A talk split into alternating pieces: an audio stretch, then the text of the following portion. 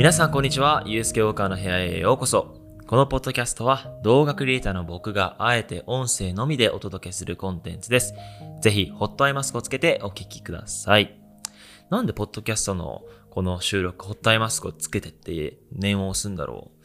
まあなんか始めたきっかけはね、動画クリエイターってすげえ目使いすぎだし、えー、僕もポッドキャストを聞き始めたのも、ちょっとなんか編集中とか仕事の合間に休憩時間ちょっと息抜きがてら聞いたのがきっかけでして、まあなんかそういった動画クリエイターだからこそ、あえてなんか音声だけで届けるってすげえ、まあ面白いなと思って始めさせていただいたポッドキャスト、もう20、30ぐらいかな ?30 エピソードぐらい、えー、続いております。で、YouTube のね、サブチャンネルで見てる方は、この動画のね、僕の構図、この僕の用紙をね、見ていると思うんですけれども、Spotify でね、本当に移動中とか、目を使わずにね、聞いていただけるのが、一番のね、コンセプトに沿っていることだと思うので、え最後までお聞きください。早速、え今回の本題行きたいと思います。今日はね、えー、まあ、結局やっぱ行動する人が一番強いよね、という話について述べていきたいと思います。以前僕の、えー、ポッドキャストで、思考よりも行動を優先すべき理由という話についてね、させていただき、まあ、やっぱり考えてるよりも行動した方が結局は自分のためになるよっていう話をしたんですけど、まあ、今回は、まあ今コロナウイルスの影響で、まあやっぱり在宅とかリモートワークをしている方が多いんですけれども、まあこんな時期だからこそ、やっぱり行動する人が強いよねっていうところを再度、えー、皆さんにお伝えするとともに、最近ね、僕もまあ4月入ってからすごい、あの、サービスのリリースとか、まあ、いわゆる行動してきたわけなんですけれども、えー、それを通して気づいたところを皆さんにお話しできればなと思っております。はい。まあね、4月、まあ、1日はエイプリルフールということで、まあ、やっぱりその企業のね、プレスリリースとか、まあ SNS がね、すごい盛り上がるっていうところを危惧して、まあ4月2日にリリースという形を取らせていただいたんですけれども、まあ4月2日にワンスと呼ばれるプラットフォームをリリースしまして、で、そのリリースするときには、えー、僕はね、セブ島から日本に帰ってきて、結構日本もロックダウンするんじゃないか、緊急事態宣言するんじゃないかっていうことをね、えー、まあ、メディアがね、発していまして、あ、日本もそろそろやばくなってくるなと。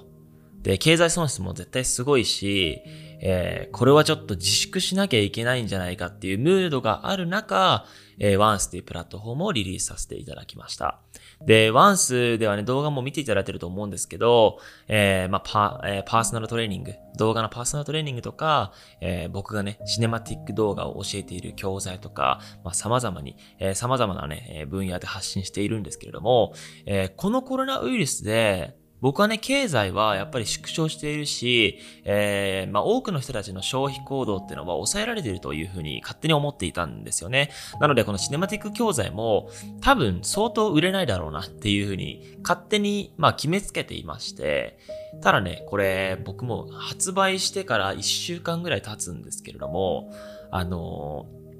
ー、めっちゃ買ってくれてるんですよね。びっくりするぐらい。びっくりするぐらい買ってってきていまして、まあなんか具体的な金額を言うのはちょっとなんかおかしいと思うので、それで言うと、うーん、あ、まあ今まで僕が出してきたものの中で、一番、まあ、なんて言うんだろうな。売上ベースで言うと一番立ってるのかなっていうぐらいですね。で、これもまだ1週間段階の話なので、これからすごい伸びていくと思ってるんですけれども、そのぐらい、えー、まあなんか関係ないぐらい売れているという肌の、えー、っていう、まあ、なんていうの、経験、体験談がまず一つありますと。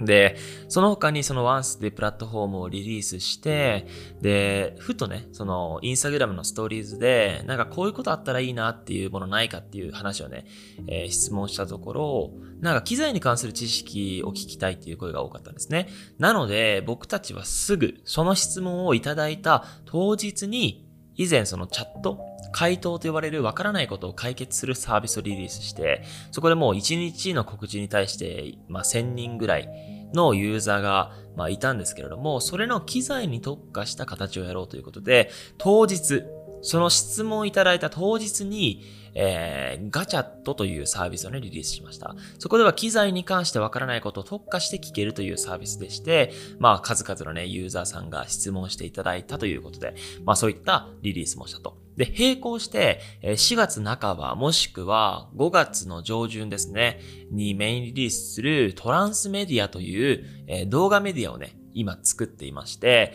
本当にこの世の中が大変な時期にもかかわらず、いつも以上に、いつもの倍ぐらいな感覚で、まあ、アクションしていると、行動しているという状態になっております。で、リモートワークにね、弊社ももう完全リモートワークに移行しまして、オフィスには誰もいない状況なんですけれども、あの、まあ、こういった時だからこそ、まあ、やっぱりいろんな勉強をして、まあ、いろんな思考をして、あの本読んだりして、普段見ないような映画を見て、みたいなこともすごく考えたんですけれども、なんかやっぱり僕の性に合わないというか、やっぱり大川祐介という人物は、まあ、考えずに行動して飛び込んで、いろいろと切り開いてきた人物ではあるので、まあ、いつも通り、まあ、行動しようということで、あの、まあ、リモートで会社のメンバーとズームでやり取りして会議して、えー、こういった形が一番理想的なんじゃないかっていうね、本当に、えー、いつものコミュニケーションよりも、やっぱ倍ぐらいね、取るようにして、倍ぐらい行動するようにした結果、まあ、こういったね、その教材がたくさん売れたりとか、気づくことがすごく多かったんですね。例えば、回答っていうサービスだと、やっぱりその、なんてだろうな。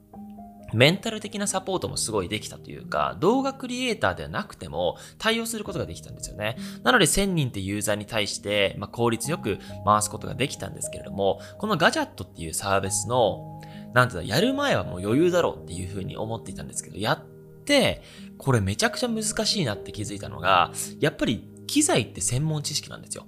なので、動画の知識とか機材の知識がある一定以上ある人じゃないと、ある一定数、あのー、ある人じゃないと、もう返事ができないと。なので、クリエイターじゃない人ってのは、Google で検索をして、毎回送るっていう、もう超非生産的な、えー、まあ、チャットになってしまったというふうに、まあ、本当にその、これも、僕は勝手に回答っていう事例があるから、スムーズにやれるだろうっていうふうに考えていたんだけども、えー、ちょっとジャンルが変わったことによって、ここまで効率が落ちるのかっていうところを肌で感じたんですよね。これって事前に、まあ確かにちょっと、今回は機材に関してだから答えられないんじゃないか。で、検索するのも別に工数かからないんじゃないかっていうふうに、まあ、事前にね、論理的に分析することはできたんですけれども、えー、これをね、自分でこうやってやって、実際にフィードバックもらって、で、自分でもチャットを返しながら気づいたことがあって、これやっぱりやったことによって気づくことってすごく多いし、これ一回やったことで、トランスメディア、新しくそのメディアの、ね、動画メディアを配信するって言ったんですけど、その、そのサービスにも、なんかこの経験って活かせるなと思っていて、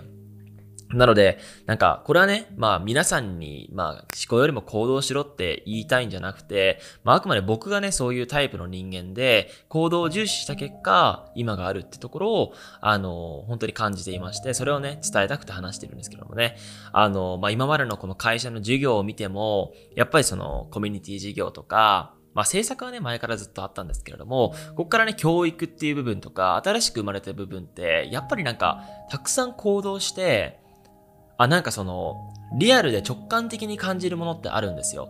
あれ、これってなんかニーズないなとか、これすごいニーズあるからちょっと深掘りしてみようみたいなことになると思っていて、これを僕が行動せずに読書とかして、あ動画とはこうだ、動画メディアとはこうだっていう、すごいなんか表面的なものだけを押し付けたとしても、まあ人々に愛されるサービスっていうのは絶対作れないなと思っていて、だから僕は行動して、えー、まあなんか、ね、論理的ではないけれども、肌で感じた直感的なものを事業につなげていく、サービスにつなげていくってことが、あの、僕の今までのね、この会社トランスを設立した上でずっと一貫して行っていることなので、あの、やっぱり、まあ、こういったね、ご時世ですけれども、行動することによって切り開ける道って大いにあるなと思ったので、今回は、えー、それをね、えー、お話しさせていただきました。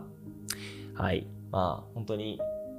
なんでだろうな。まあ SNS が普及してね、情報に誰でもアクセスできるようになったからこそ、えー、情報の価値ってのはものすごく下がっていると。だったら何に価値が生まれるかっていうと、情報じゃない、その不規則なもの。っていうなんか論理的に説明できないものの方が価値があると思っていて、まあ、それはいわゆるアートなんですけれども、えー、そういった芸術性というか、なんか人それぞれによって価値観がえー、異なるものを追求した方が今の世の中には受けるのではないかと、えー、勝手に思っております。そんな感じで、えー、これをね、聞いてくださってる皆さんの思考がアップデートされればなと思って、えー、ポッドキャスト配信させていただきました。引き続きよろしくお願いいたします。それでは、さようなら。